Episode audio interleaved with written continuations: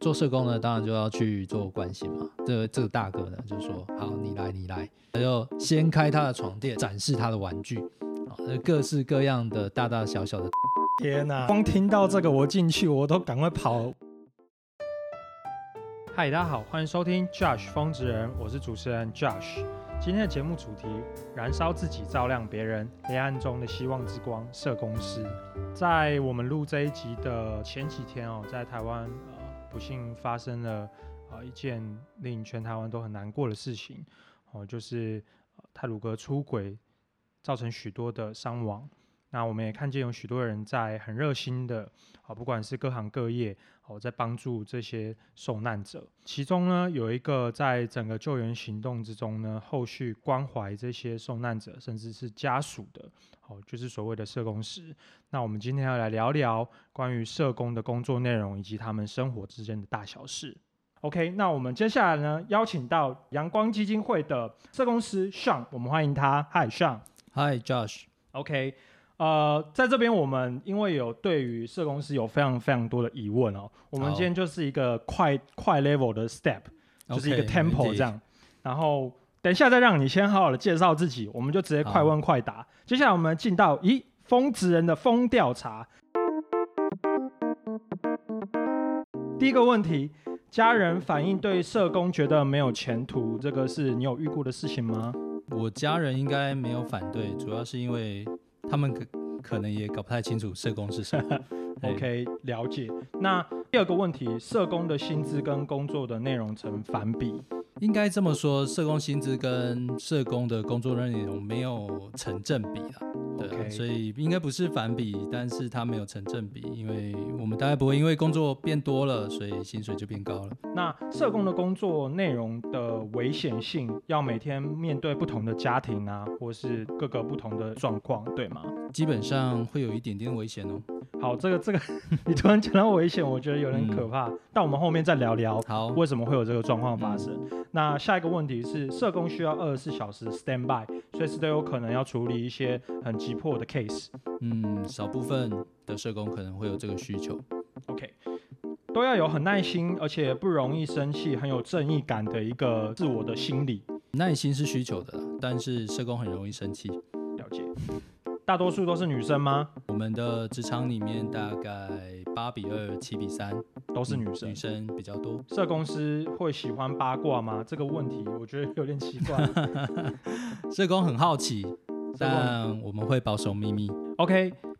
接下来呢，结束了这个风调查的时间呢，我们就要有请上来跟我们做一个介绍。上，好，大家好，我是阳光基金会的 Sean。那目前是在会里面担任社工的工作。那除了在基金会里面担任社工之外呢，我还有在做一些行动社工的服务。那包含儿童、少年或妇女的一些工作，也都是我有兴趣的范围。像可不可以跟我们简单分享一下社工大概分哪一些的种类？然后你平常在工作的范畴是比较属于哪一种？类别这样好，社工的分类啊，一般大概分两种形态啦。那一种呢，主要就是依照他的服务对象来分。那服务对象分的话，大概服务儿童、妇女、身心障碍者、老人，又或者是有些人他可能在医院工作啊，或者是在政府部门工作。那另外一种分类方式呢，就是他可能不是跟直接的服务对象做互动，他可能是对于社会某些议题啊。那他觉得这个议题应该被更多人关注，所以他就会做很多的研究，然后也凝聚一些社会的力量，做社会倡议的工作。像呃，近期有很多像是婚姻平权啊，是那又或者是像环保的议题哦，或者是有一些呃其他的人权的议题，嗯嗯，都是跟这有很大的关联啊。那台湾其实过去几年对于人的平权议题都有很大的关怀。那这个当中有非常多的社工伙伴投入在这里面，是，嗯，那阳光呢，主要是服务的对象是烧伤眼损跟呃一些呃口腔癌的病患，好，那所以我们也会针对这些伤病友的需求呢，呃，然后做家庭的访视，然后也会评估他们的需要，去做一些资源的连接，那这是我们主要的一些服务的内容。了解，你大概是从什么时候开始入行？然后为什么？你会想要从事这个行业？是有契机吗？还是这是你从小到大的一个就是决定呢？其实很微妙啊，以我这年纪的人而言呢、会从事某个行业，通常跟你的大学联考的成绩有很大的关联。嗯如果你要问我兴趣的话，我最大最大的兴趣是想当一位记者。，OK，嘿那呃，我一直觉得说社会上有很多的故事，那我很从小就喜欢听很多的故事。是，那我觉得社会上有很多的故事是没有在呃主流媒体上被曝光的，那其实也很有趣，或者是很值得很多人的关心，但好像很少被人家提到。嗯所以我那时候就有想说，那我要成为一位记者，然后去记录这些。嗯那那时候在我那个年代呢，其实还流行一部电影，就刘德华演的，然后很帅啊，当记者，然后去揭发一些社会阴暗的阴暗面的一些事情。嗯然后我就想说，哎、虽然长得不像刘德华，但就想说，看能不能可以跟他一样这样。给我一杯忘情水，呀呀呀呀呀！知道我在干嘛吗？模仿刘德华。那读了社工系之后，又觉得说，哎、这社工系其实也挺不赖的，因为其实教育里面其实大概会让我们对人的事情保持比较高的敏感度，对社会很多不公义的事情，我们也会有很多主动的关怀，所以其实跟我自己原先的个人兴趣有很大的关联。所以从大学，你刚刚问我说，呃，什么时候入行嘛？所以从大学毕业一直到现在，大概工作也有十七八年了吧？对哦，所以你从大学毕业嗯就已经直接入行了，这样。对对 OK，对那你嗯在入行以前，你有没有听说过就是关于社工这一块？像我们刚刚啊、嗯在开录前有聊到啊，比如说三高一低这个部分，工时高、压力高、流动率高，还有一个什么高？归零高，好不好笑？应该不会是薪水高了。基本上啊，社工的工作啊，嗯其实国内外都有很多的调查，嗯对于社工工作上面的了解啊。社工是一个很劳心劳力的工作，嗯啊，确实它跟医护人员、救护人员大概都是属于高压的一个工作的形态，嗯再加上薪资普遍没有这么的理想啊。是哎这个不理想啊，其实应该这样说，它跟社会一般的评价来讲，大概在中间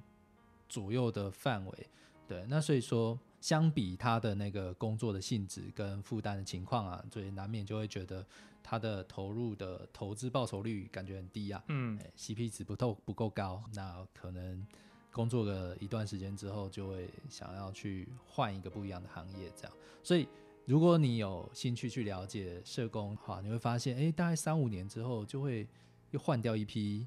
人，然后有一批新血进来，这样。哎，那所以说，真正留在社工职场的、啊，超过十年以上的、啊，大概不太高。那以我自己，我们班上大概四五十位学同学嘛，呃那真正继续留在社工职场工作，大概五分之一不到六分之一，对，嗯，其他人可能转到各行各业去发展，嗯对，流动率很高，可是没没我不知道能不能回应你说的哦，有，当然有，感感谢像这样，对。对啊，就是刚我通整一下哦，社工这一块上面相对来讲面临的压力其实需要比较大的，这是一定的，因为嗯。会有很多需要被关怀的人，那你要去照顾他们，他是以他不是任何的，比如说物品，而是他是人的一个嗯角色，那相对来讲你要投入的心力是嗯比一般还要来得多的。是尽管这个过程很高压，尽管这些过程可能面临到我们刚刚讲的这些三高，可是当他们 catch 到他们的可能，哪怕是一句感谢、家属的感谢，甚至是他们的实质上的 feedback，那对于一个呃社工来说是一个最大的一个满足。那我相信像可能也应该理会到其中一个道理。那你有没有经历过这样类似的经验？我还蛮同意你刚刚说的，就是很多的社工伙伴啊，其实在他的日常工作当中，最大的回馈啊，就不是那么金钱上的啊、如果说讲金钱上的回馈，可能不太容易被很高的满足嘛。是那确实在呃精神层面啊，嗯或是来自于跟服务对象直接互动的过程中啊，来自于他们的一些呃改变，我不太会说是感谢，嗯因为我们太不太是为了他感谢我们才去工作的嘛。对，会比较是说，呃，我看见他变化了。你刚刚讲到嘛，就是我们刚刚可能社工面对的这些人有，大部分有些是好人，可是有没有遇过一种像我们在一开始聊到说可能会有危险的状况？你有遇到过这样子的例子吗？对啊，特别是呃，我们做保护性工作的时候，嗯。常常会有我们的社工伙伴，我自己也经验过，就在从事比较高风险家庭啊、儿童保护的业务的时候，呃，大家知道家暴相对人嘛，大家可以也许有个刻板印象，就是呃成年男性，然后大概三四十岁，然后身上有刺青、纹身，然后等之类的，然后 maybe 的刻板印象，好，但不一定的，哈，不一定。啊，我那天遇到那个服务的对象呢，大概也是一个四十多岁的男性，主要就是因为他透过跨国婚姻，然后就结婚认识自己的太太嘛。那因为可能也许语言文化的差异啊，又或者是呃他来台适应上面的一些困难，那所以后来就在相处上不是很和谐的情况之下，就动手打人了嘛。那动手打人也对孩子有一些呃施暴的情况。好，那做社工呢，当然就要去做关心嘛。那去关心的时候，那这这个大哥呢就说：“好，你来，你来。”哦，去进家访，他说：“你来，你来。”啊，我说：“哎，大哥有什么想要提点我的地方吗？”哎，我就是来关心家里的一些状况嘛。哎，看有什么我们可以帮忙的，这样。啊，他就把我叫进他的房间，好，然后就掀开他的床垫啊，就展示他的玩具，啊，各式各样的大大小小的刀械这样，哎，然后我就说大哥你你想表达什么这样？他说下一次啊，你如果再来啊，啊，我们就不是看看这样。然后说大哥这样有点困难哦，哦，因为我受命于呃，就政府嘛，就是希望能关心你们啊，哎，不是想要去对你们做出不好的事嘛，哎，嗯我们只是想说，哎，看看家里的一些状况有什么我们可以帮忙的地方嘛，嗯嗯对啊，然后大哥当然就好声不客气的说：“你就是来骗我的，然后要来骗我的老婆，骗我的小孩，把他们带离开我的身边嘛。嗯，对啊，所以你下次就不要再来了。对啊嗯，那、当然全程台语发音嘛，我然后加上一些语助词。我 我听我听到我光听到这个，嗯我进去我都赶快跑对对，我也对就不会跟他讲。你来你来这样，然后你就但心里是很差啦，就是觉得嗯说，呃，那不知道待会会发生什么事，嗯但是总是表面震惊还是要的的。那当然离开的时候，当然会稍微想一下，那刚刚那个情境是有点 不知道该怎么办才好。这这很可怕哎。对对对，你你那个时候结婚了吗哎、那时还没？OK，哎、当然后来结婚之后还有遇到其他的事，嗯，因为还有比如说像是呃，在社工服务里面啊，因为我们总是走进到一个陌生人的家里。那比如说我们去了关心之后，我们可能不太清楚他家里发生什么事，家里的状况嘛，也不知道清楚这个人。那走进去之后啊，我自己的经验是，哦，哎大哥哎打开门了嘛，然后呢，大哥就会说，哎，你来干嘛？我说啊，大哥你，呃，我们知道说家里有一些状况，发生了一些事情，那我们想来看看说有没有什么地方是我们可以帮忙的。啊，大哥就很靠近啊，就跟你讲话、大概讲了三个十分钟、一个小时之后，大家就说，呃，那大概他的故事就长这样，然、后我们也认真听哦。那你知道社工呢，表达关怀啊，基本上就会保持一个友好的距离，那友好的距离大概就是五十公分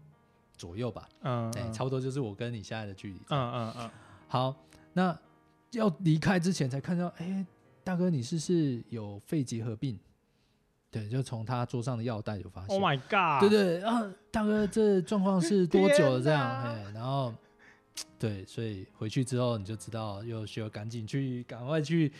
做医院的检查然后看看自己有没有这个过程中有染疫啊的。你知道现在大家对于防疫概念其实是还蛮好的嘛，每个人出门啊，那到哪里都戴口罩但现在那个时间点，我们大概不太会有这样的概念嘛。然后去到人家里就觉得，哎，社工嘛，应该好好积极关怀人家啊，对啊，然后表达友善啊，去去。帮人家，然后还遇到这个事情，这对样，对对对，所以那个也是一个蛮蛮是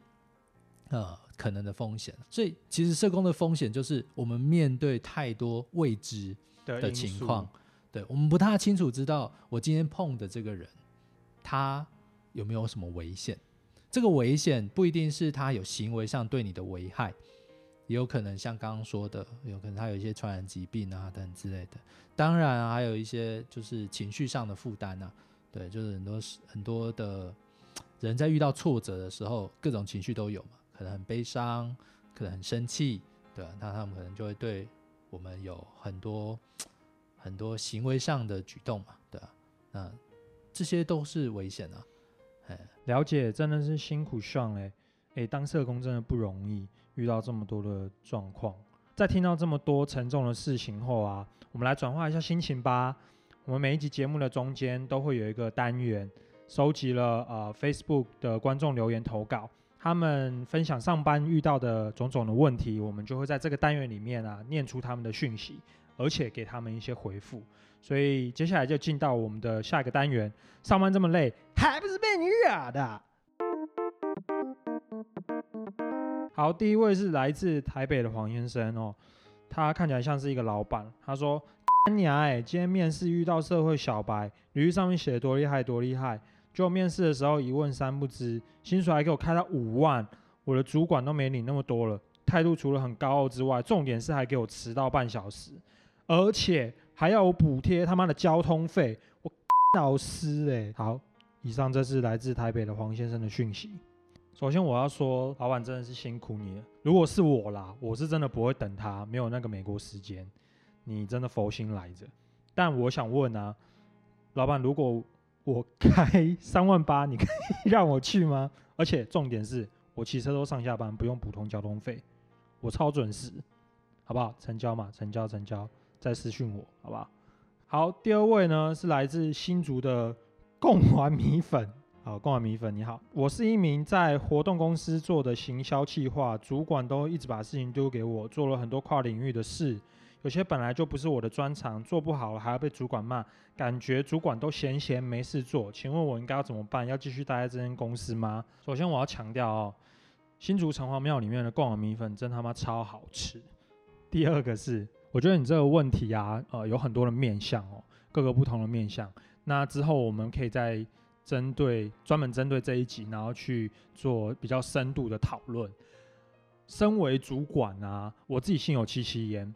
那其中一个是我其实不太会把呃我自己身上的压力，因为我上面有 boss 嘛，我上面还有 boss 的 boss，所以我不会把压力去让其他人去知道。那甚至我会去把它隐藏起来，不让你们看到。那第二个是，呃，其实你们在看起来他在做这件事情的时候，到底他是真的是闲闲没事做呢，还是他可能只是看起来闲闲没事做，其实他有非常非常多的事情在苦恼，只是你不知道而已。好，所以我觉得这是一个问题。那 anyway，在这样子的状况下面，我觉得你可以做一件事情，就是跟你的主管去做所谓的沟通。那如果你跟你的主管沟通，而且主管是可被沟通的，好，那你的工作而且有做到改善，那我就觉得你可以再继续在这间公司待着。那假设这个主管他是不可被沟通的，而且事情越来越多，那给你的范畴越来越多，而且也不是你原本工作该有的一些呃工作范畴，好，然后你给自己一段时间了，发现还是真的不行，让你的身心灵体的状况都已经到了一个极度的紧绷，而且压力非常大。那我就建议你可能要呃转换跑道，对啊，就真的可能你不适合这一家公司或者是这个职位这样。好，真的是辛苦你了，购完米粉，这样子啦，改天我们在城隍庙相约，我们再一起吃个米粉汤跟叉皮混，哦，一起坐西长谈。好，以上就是我们两位粉丝的来信哦，所以你们在职场上面啊有自己想要分享的狗细沙，那也欢迎投稿到我们的疯子人的粉丝团里面。欢迎你们来跟我们分享哦。那刚刚我们聊了这么多，像我们继续来聊聊。那你经过这么多次的，嗯，怎么样试炼好了？对，呃，你你有没有什么防身的？不能说防身，就是让自己处于一个比较安全的一个技巧的一个。会啊，会。对啊。那基本上，呃，我们不太确定。怎么做会更好呢？但是，呃，该打的预防针该打嘛，对啊。然后，该作为自我保护的那一个，比如说，呃，像现在防疫也大家都观念都有了嘛，所以大家就会戴口罩啊等之类。然后遇到比较危险，我们会带一些防身安全的。呃，哦，这必须哎，这对一。些一些工具嘛，下次再进去警报器啊，什么之类的。当他嗯叫你来来来的时候，你就要赶紧通知。那当然，因为我们刚刚说的，我们很多的工作伙伴都是女生嘛，嗯对啊。那如果在人力许可的情况之下，我们会啊两个人一块去。那如果人力不许可的情况之下，我们也都会请他告诉我们他现在人在哪。哦天啊，好可怕哦！但你要知道哦，我们跟警察不一样哦，我们其实去并没有这些防身的，当然对防身的东西。然后，可是我们有时候在面对的那些对象，搞不好也是警察认为觉得有很危险风险的高风对象，对。那所以说，其实对很多的社工而言呢，也是蛮危险的。你知道那个呃，政府部门里面啊，社工也是少数有危险加级的一个工作。对啊，然后他补贴给民间单位呢，也都会补贴这个危险风险加级，嗯，就是基本上就是承认你是有工作风险。嗯嗯嗯，那你这样子听，你遇到这么多，你不会退缩吗？或者是你遇到这些状况的时候，不会觉得啊，啊我我我算了吧，就他不跳不是对我来说，他比较不是困难的、对啊，也不太会是因为这些事情感觉到，嗯，感觉到负担。嗯，对你只是觉得啊，那也要喝酒，就是说事后想想觉得那也要喝酒这样，然后就嗯。是那个大哥叫你进去展示他的玩具的时候，我当时我就想说 啊，天哪，没当下没拍照，对，大哥先不要事后拍，我们先来想想，对，事后想想，想想在当下没拍照这样，然后证实一下自己其实还挺勇敢这样，嘿，就事后想想觉得怎么会这么好笑？但对社工而言，最困难的事情通常不在于这些遇到的风险。最困难的事情，其实来自于我们的服务到底能不能带给我们的服务对象做改变啊？嗯，如果有些时候一直没有很好的效果，可能会这个反而才是你会有真正对感到挫折对对对，就是服务上可能没有很有效。呃，我讲我自己一个很切身的例子啊，就是说，呃，像我们自己在服务很多的对象的时候，嗯呃，我记得我有一个个案哦，那家里呢本来也挺和乐的哦，那也没有什么太大的状况，但后来他有出现状况，是因为他们呃后来生小孩生的过多了哦，那后来也刚好就生了一位双胞胎，非常可爱，非常可爱。那突然之间呢，家里就三四个孩子嘛，呃四个孩子这样。那妈妈在照顾四个小孩哦，我现在现在问现在一般年轻人说你要不要生四个小孩，恐怕没有人回答是 yes，一个就一个就够 一个通常都不太行的这样。我自己照顾一个小孩，我自己也不大行这样，然后四个小孩，然后我可以理解那个妈妈一定有很大的照顾负担。好，那当然妈妈后来就放弃了嘛，我可以理解哦。如果你有一天你照顾四个小孩，你无能为力的时候，你会做什么事？当然就暂时照顾自己嘛。那照顾自己的方式，可能就是做这些别人觉得你没有照、没有善尽妈妈责任的这些事情。嗯好，我可以理解。作为社工，我们可以充分理解他做这些选择。好，就像说啊，妈妈呃照顾小孩很辛苦啊，有没有什么需要我们帮忙？他说，哎，你把孩子带走。我说，哦，可能还不大行哦，因为感觉、呃家里应该还有力量嘛，对啊，那呃，也许是我们有可以帮忙的地方，可以让家里整体的状况比较好过嗯一些，嗯然后我们可以安排什么。那就讨论讨论啊，有没有觉得妈妈情绪还算稳定啊？比起我们之前看的很多的对象来讲，情绪还算稳定，那没什么太大的问题。这样，好，那我们这这礼拜去，下礼拜去，连续去了两三个礼拜，都觉得哎、好像还行。然后我们也讨论了怎么照顾小孩，这样。那也没多久哦，大概就是在一个多月之后啊。然后我有一次在吃面，然后这时候就看新闻，跑马灯经过，就服务的辖区这样。然后说啊，那发生儿虐事件啊，然后现在有小孩已经重伤在医院啊，哦然后等之类的。然后这时候我手机也刚好就响了，然后就说：“哎、j o h n 你的那个谁谁是是你的服务对象？”我说：“是啊，发生什么事吗？诶你没有看电视吗？”然后我说：“有，我现在在看。”他说：“那他哎、你要不要赶快去看看发生什么事？”然后我说：“哎、怎么会？他不是感觉还还 OK 还 OK？嘛？对啊，嗯那感觉还 OK 嘛？那怎么会发生这种事？然后去那边，然后去那边就看见外面啊，医院外面哦，大概各家媒体都来了，嗯哎到的还蛮齐全的这样。嗯嗯哎，然后当然就呃很多人就开始去问呃我们的长官们啊，呃长官还蛮有肩膀的，就愿意稍微就说啊，那他来回答这样，不是把这个责任丢给我们这种小社工嘛，是对啊，那其实其实某种程度还蛮感谢长官的，对啊那但是对我们来讲，其实就有一个很大的创受挫，受挫嘛，我们做了很多努力，感觉好像妈妈也愿意照顾小孩，对，然后没有什么太大问题。那最大的困难就是我们怎么决定。我们刚刚有讲的一些例子，其实是不太会有风险的，但是这个是风险，就是我们怎么决定把孩子要带离家或不带离家。嗯那其实社会上蛮蛮有一些事情，就是在描述说，那不是都有社工去关心的吗？为什么这个人自杀啦？为什么那个人呃有什么样的状况啊？或者是嗯大家对小孩怎么样啊？常常会有这种事情发生嘛，然后对社工指责。然后我自己也曾经经历过这样的事情，其实我可以理解，就是说我们当下的判断确实是是这样，然后再加上我们不可以随便把孩子带离开啊，可能牵扯一些法律的问题啊，很多很多，哎，我们从很多不论是法律啊，或是从儿童权利的概念来讲，从家庭照顾者的义务来讲，其实这些都不太轻易说我们把孩子带离开照顾者身边，而且资源也没那么多啊、嗯老实说，对啊，因为带离开一个孩子，其实社会的成本是很巨大的。嗯好，那所以在那样的情况之下，我们当然就会很受挫，觉得很困难啊。那同样的，像在阳光的服务里面啊，我们最常最大的困难或受挫的点，或者是觉得最大会有产生创伤跟压力的点，就是因为我们服务的是很多时候是受伤或癌后的病人嘛。那社工呢，有些时候他也要打电话联系一些事情嘛。好，那打的电话打的就会有时候突然打电话进去啊，就家属接的。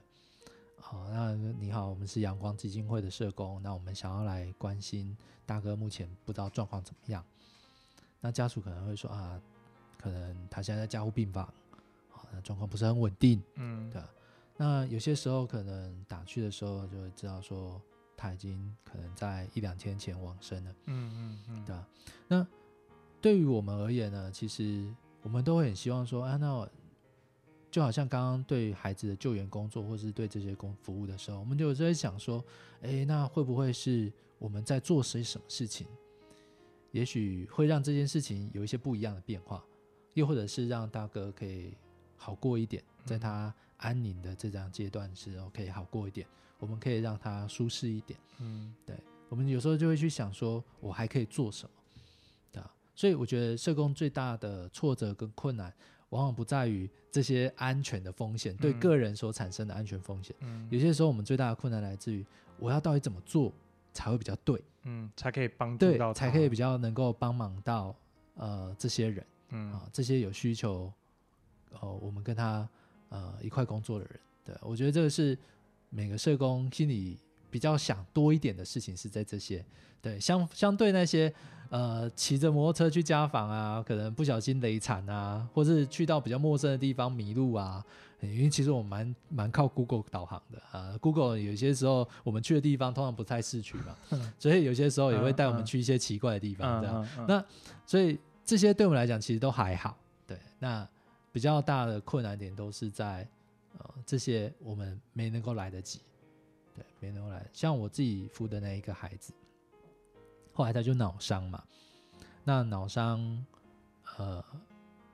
对于一个孩子而言其实是不太可逆的，嗯对。那对我而言也是一直在心里一直在想的事情，嗯就是说有些时候呃也难免会稍微再回去问一下自己，如果那个时候做什么其他的决定，会不会有一些切就不一样了，会不会有一些改变？嗯对对，会。所以很多社工之所以没有办法继续待在他的职场上啊，也是因为很多的替代性的创伤了。嗯，他会觉得呃好像没能够来得及做什么。嗯啊，请收下小弟的膝盖一拜，真的是太辛苦了，真的是嗯。respect respect，、嗯。真的，对啊，就是从从从跟呃向在聊的这个，他说了很多的故事，你会觉得，呃，社工真的是一个很不容易的一个职业，然后他需要付出的精力真的是比相对来呃一般人来说真的要大很多。对我我我不知道你说什么，但是我真的蛮感谢，就是我非常感谢，就是在台湾，甚至啊、不管哪个国家，我觉得有像像一样的人，可以在社会的每一个角落里面帮助有需要的人，真的感谢哇你。这样讲，我鸡皮疙瘩都起来了。没有没有，真真真的真的感谢你，因为但但不太是这样我我今天我今天没有没有跟你聊，我不会嗯知道说、哦，原来你遇到的状况是这样子。嗯对啊，哦，都希望你不要再遇到 这这这些，。哦对，我如果下次有人叫我来来来的时候，我会稍微小心一下嗯。，先先先直接拍照、录影、存证这样。没了没了，诶，那像这样子，你们这样工时这么长，是有到一天要到二十四小时吗？还是是这二十小时是要轮班的？呃，我们现在社工分的很细节了。对，呃，如果问我早期的前辈啊，他们会告诉你说，那当然呢，我们的服务基本上就是随时 stand by 这样？对对对，但你也知道，现在社工也是劳工嘛，嗯对啊。然后我们为了让刚刚有讲到流动率这么高啊，就每个人工作三五年之后就换换跑道、换行业了嘛，对啊。那所以不太是这样嘛，那所以呃，我们希望大家能够被好好照顾。所以呃，如果说是需要背机二十四小时轮的，我们会让呃会是这样做的一些排班，好让大家可以被照顾啦？然后如果是在照顾机构工作的，啊，二十四小时都需要有人的那一种，那当然也会透过这个排班的机制，对。不过社工有一个很重要的功课啦，嗯，我觉得也可以，我自己也常在做，或者是也提醒很多我们的同事，就是说你要做好分化的能力，嗯对啊，我们以前会很容易，或者是很多的社工一开始很容易把心挂在服务对象上，哎，也就是你下班啊，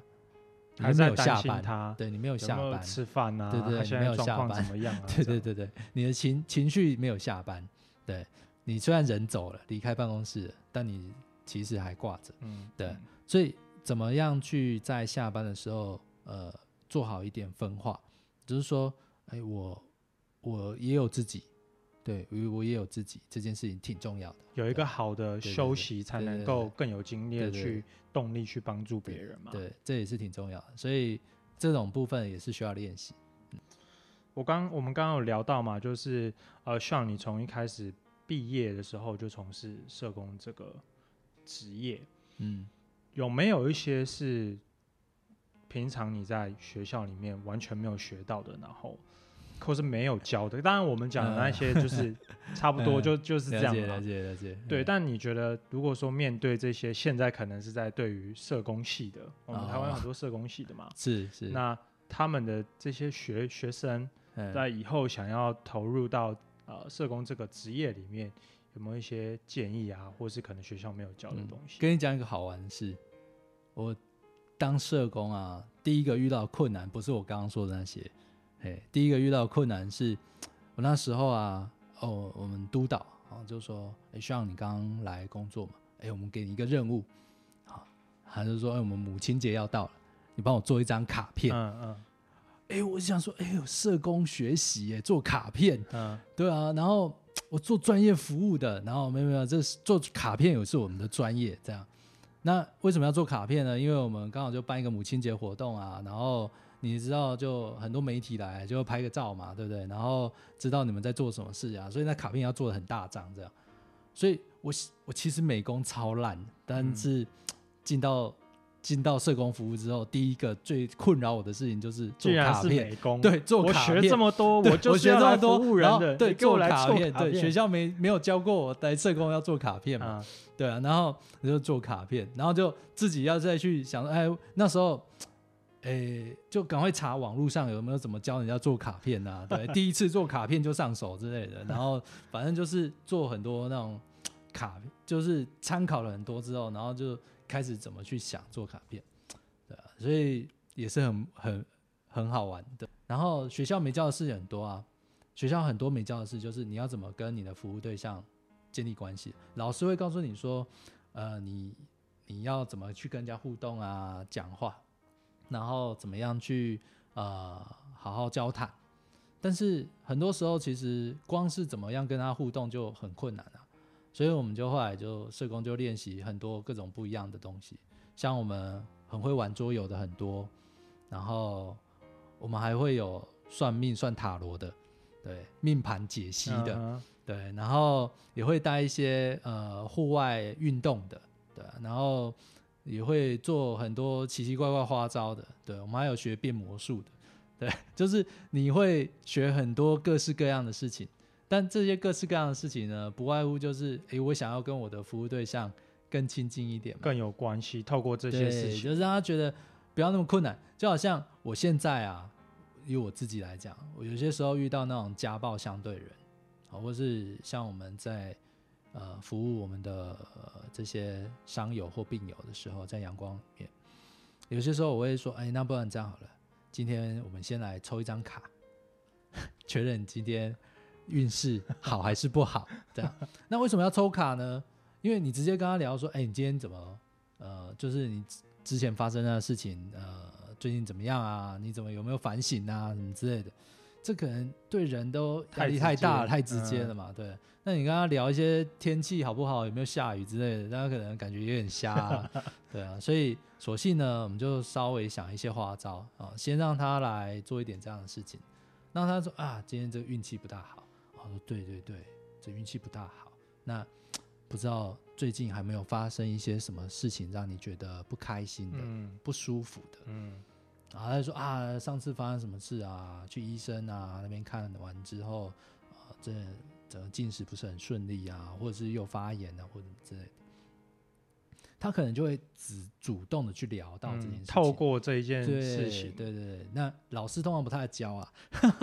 这就 真的要这这老师不大教啊，但这个是经验上的，就是说我们可能在这个互动的过程中，会觉得我什么事情，所以我们就会说啊，那我们今天来做这件事情，对吧、那跟小朋友的互动也是啊，就先跟他玩游戏嘛，对啊，所以我们也很多很会念绘本故事啊，对啊，像我们自己也练习了自己怎么去讲绘本，对啊，嗯那玩桌游是很必备的，然后很多其他的，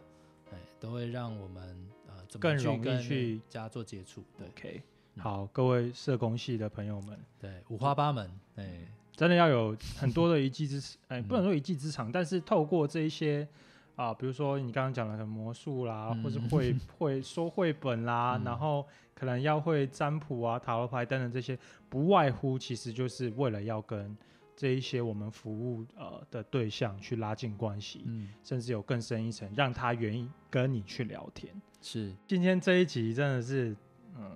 我要要要怎么讲？就是，嗯，第一个是真的是很深入了解社工他在做什么时候，你会觉得你真的是很敬佩。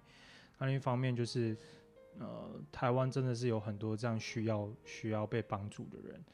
那，嗯，其实我觉得不止社工、欸，如果说甚至是，啊、不要说是社工好了，我觉得我们其实在台以台湾来讲，如果大家都能够有你们可能十分之一这样子的一个呃帮助别人的一个心态的话，我觉得台湾应该会变更好啊。对，那相对来讲，呃，也会间接的帮助到你们。呃，做社工啊，有很多不同的方式，嗯嗯，然后我们这几年也有很多以社会创新的方式来从事助人的工作，是，然后我们很多社工伙伴也开始尝试各种不一样的方式，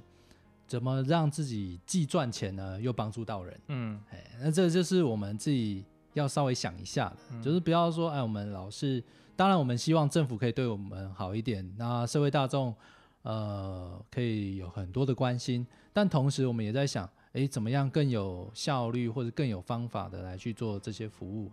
呃，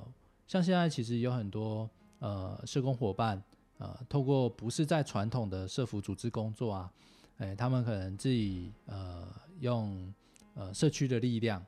啊、社区的力量，然后呃不论是成立自己的工作室，或是成立公司，然后或者是一个新的工作团队，嗯，哎、那他们可能呃运用这些呃他们所帮助的对象，然后一起来互助。无论是在部落里，或者是在部分的少数族群里面，嗯比如说移工啊，哦新住民啊，然后又或者是呃一些呃老人家彼此之间相互的帮忙，哎，其实都慢慢可以看到出一些变化。嗯我觉得这也是社工工作另外一个好玩的点。嗯，对，就是说，其实我们有很多接触社会百工的机会。是那我们在这些接触的过程中啊，其实呃，我们也学习到很多。那我们在这个学习的过程中，我们也成长了很多。然后我们也会利用这些方法，然后来思考说，那我们可以用改变的方式来去做不一样的服务。嗯对啊，那我们刚刚讲有很多都是很，呃，实话说是比较呃传统的社工服务模式，但但现在有越来越多新的东西，也许有机会可以再聊的。嗯了解，但不外乎就是真的需要有很大的耐心、啊，哦对这是一定要的。对，耐心是需求的。这这这这我真的，但我要一定要讲一次，就是呃，社工人呢，常态来讲，就是我们会有时候会别人会觉得说，哎，你们是很很关心人的嘛，很同理人的。嗯但我必须说，社工呃向来表现出来的态度就是我们温暖，但我们不一定温柔。嗯 所以有些时候我们对人，如果你遇到凶巴巴的社工啊，或者是你觉得哎你怎么表现出不像是一个社工的样子？没没没，他内心是柔软的，哎，然后他也是关心人的，嗯照顾人的，嗯，但他不一定是温柔对待人。嗯我觉得这其实是不大一样的地方。对，嗯我觉得了解了解好玩的。嗯哇，这个这个我觉得这这一块的阐述，我觉得嗯蛮不错，因为没有听到过之前嗯像像这样子的一些嗯呃说法，这样。好啊啊，我我觉得我总结完都差不多被总总结了，对，但不外乎啦，就是啊、呃真的是需要很有耐心，是，然后再来是呃你在过程当中，你你要怎么去更精进自己跟被关心的，或者需要啊、受照顾的这些人，他们的这些啊、关系，你需要透过更多朋友说，刚刚我们讲了很多自己的一些小 paper，然后去帮助他们，这些都是要去要去思考要去想的嘛。对啊，然后再来是帮助别人，或者是能够让别人变得更好，让他们有转变，是能够让你觉得这是有成就感的。哪怕只是你可能在求学，或是你在还没进入社工的这个阶段，你就已经有这样的感觉，那我觉得啊、呃也许你是适合这一块的。是，那我相信社工的行业也非常欢迎呃更多的呃热情，更是对这一块有热血的人加入。那也期待就是呃有更多的人可以一起 get involved 在这里面。然后今天也真的非常谢谢炫来到我们的节目当中。那我们今天节目就到这边。每一集我们都会整理出这个职业有需要的专业技能，在我们的粉丝专业和 Instagram 哦。所以如果听众朋友啊有任何想要回馈的内容，或者想要邀请的职人、职业，都可以到我们的粉丝专业跟我们的小编说。今天谢谢大家的收听，Josh 风职人，我是主持人 Josh，我们下次见，拜拜。拜拜。求升迁或职涯发展，那社工追求的就只是成就感。升迁嘛，我们你要问大家要不要升迁，大家都不愿意。原因是什么？第一个升迁不一定会加薪啊，但是升不一定会加薪，升迁不一定会加升迁 或是或是加薪的效果，并没有你之后工作负担的来的大，也就是台铁台铁是这样，你升迁之后可能没有加一千，然后对，可是你要负担更多啊，所以我们现在有很多的社工伙伴不是很愿意升迁，而且社工不喜欢管人，会会在这件事情上不是他的习惯，他的性格上，社工本质的性格上不太是追求升迁的人。